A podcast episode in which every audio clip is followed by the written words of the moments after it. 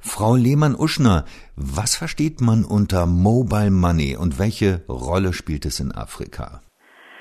Mobile Money sind Finanzdienstleistungen, die über das Handy angeboten werden. Also sie werden auch nicht von etablierten Banken angeboten, sondern tatsächlich von Telefonanbietern.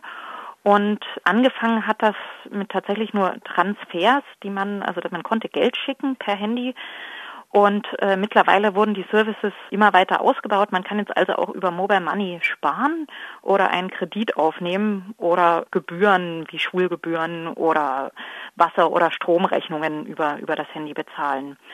Und für die Entwicklung in Afrika hat das eine ganz große Bedeutung, weil ähm, gerade in ländlichen Regionen gibt es einfach keine etablierten Banken. Da gibt es keine Sparkasse oder so, wo man hingehen könnte. Und bislang waren dann ganz viele Leute tatsächlich von Finanzdienstleistungen ausgeschlossen und mussten, wenn sie jetzt Geld überbringen wollten, das persönlich machen oder haben ihr Geld unterm Kopfkissen gespart. Und jetzt gibt es tatsächlich die Möglichkeit eben, weil sehr viele auch ein Handy haben und die Handynetze eben doch sehr viel weiter verbreitet und entwickelt sind, Zugang zu formalen Finanzdienstleistungen zu bekommen. Wie haben sich die Nachfrage und die Verbreitung von Mobile Money in Afrika entwickelt? Das ist eine ganz rasante und rapide Entwicklung. Also angefangen hat es erst in Kenia in 2007 und seitdem sind die Zahlen ganz stark gestiegen. In Uganda, was wir uns angeschaut haben, wurde das erstmalig in 2009 eingeführt und mittlerweile haben fast 90 Prozent der Leute, die wir befragt haben, ein so ein Mobile Money Konto zumindest. Und, und in Kenia, was wie gesagt das Mutterland von Mobile Money ist, haben mittlerweile eigentlich fast alle einen Zugang zu Mobile Money oder zumindest ein Konto, ein Mobile Money Konto. Nun ist Afrika ja ein riesiger Kontinent. Wie sieht es in den anderen Ländern außerhalb von Kenia und Uganda aus? Man sieht da ganz ähnliche Entwicklungen. Das kommt natürlich dann immer auf die jeweiligen Telefonanbieter an. Aber ähm, insgesamt kann man sagen, dass das ein Trend ist, den wir beobachten und dass, dass eigentlich fast in, in allen Ländern mittlerweile verschiedene Mobile Money Services verfügbar sind und natürlich sind die Nutzungszahlen in anderen Ländern ein bisschen schwächer, aber insgesamt kann man überall so eine ganz starke Entwicklung hin zu Mobile Money oder zu einer größeren Verfügbarkeit von Mobile Money beobachten. Welche Personen nutzen Mobile Money und welche Personen haben keinen Zugang? Zuallererst muss man sagen, dass das Mobile Money am häufigsten von den Personen genutzt wird, die auch schon Zugang zu anderen Finanzdienstleistungen haben. Entweder zu formalen Banken oder zu so semi-formalen Finanzinstitutionen, so, so Spargruppen zum Beispiel oder Kreditgruppen. Aber was wir auch sehen ist, dass 42 Prozent der bislang Unbanked-Individuen, also die wirklich überhaupt keinen Zugang hatten zu Finanzdienstleistungen, dass die jetzt auch Mobile Money nutzen. Also Prozentual gesehen ist die Nutzung unter den Leuten, die bislang keinen Zugang zu Finanzdienstleistungen haben, geringer. Aber insgesamt sehen wir auch hier eine Nutzung von Mobile Money und das ist natürlich eine tolle Entwicklung, weil wir damit sehen, dass Mobile Money zu einer finanziellen Inklusion, also dem Zugang zu formalen Finanzdienstleistungen beitragen kann. Welche Bedeutung hat die Nutzung von Mobile Money für die wirtschaftliche Entwicklung Afrikas? Da kann man mehrere Faktoren oder mehrere Punkte nennen.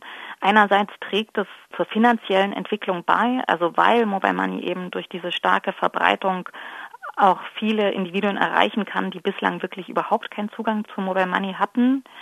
Und hier gibt es oft auch einen stärkeren Wettbewerb als bei etablierten Banken, eben weil es viele Telefonanbieter gibt und ähm, diese Telefonanbieter dann natürlich auch wiederum eine Konkurrenz zu zu etablierten Banken darstellen, die dann eventuell vielleicht auch ihre Kostenstrukturen überdenken, beziehungsweise sind es nicht nur die Kosten, die oft prohibitiv sind oder der tatsächlich physische Zugang, sondern oft gibt es einen Minimalbetrag, den Individuen überhaupt einzahlen müssen, damit sie ein Konto eröffnen können und das können viele Personen sich schlichtweg einfach nicht leisten.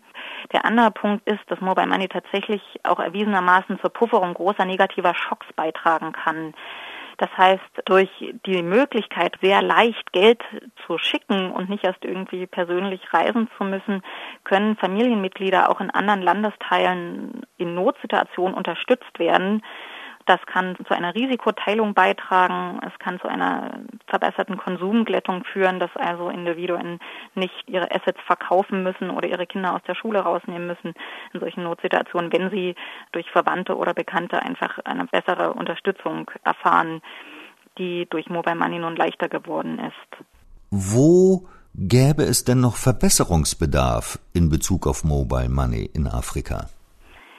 Es gäbe verschiedene Stellschrauben, an denen man etwas machen könnte, um den Zugang zu Mobile Money und auch die Nutzung zu verbessern. Das eine ist sicherlich die Angebotsseite. Zum Teil sind die Kosten für kleine Transaktionsbeträge wirklich noch sehr hoch. Hier könnte man den Wettbewerb stärken. Sicherlich spielt auch die Regulierung eine Rolle, um mögliche Bankruns zu vermeiden, könnte es staatliche Vorgaben zu einer Einlagensicherung geben. Außerdem spielt auch der Verbraucherschutz eine Rolle. Wir haben gesehen, dass die Zahlungsbereitschaft schwankt, je nachdem, wie die Kosten angegeben sind, ob in Prozent oder in tatsächlichen ugandischen Schilling. Und was zeigt, dass vielen Individuen die tatsächlichen Kosten nicht klar sind. Und hier sehen wir zwei Punkte. Das eine ist, dass die Anbieter von Mobile Money zu mehr Transparenz aufgefordert werden in ihren Kostenstrukturen und dann könnte man hier auch noch mit einer Stärkung der finanziellen Bildung sicherlich etwas erreichen, indem man den Individuen finanzielle Bildungsprogramme anbietet, die speziell auf Mobile Money zugeschnitten sind und die die Risiken und vor allen Dingen aber auch die Vorteile von Mobile Money gezielt erklären.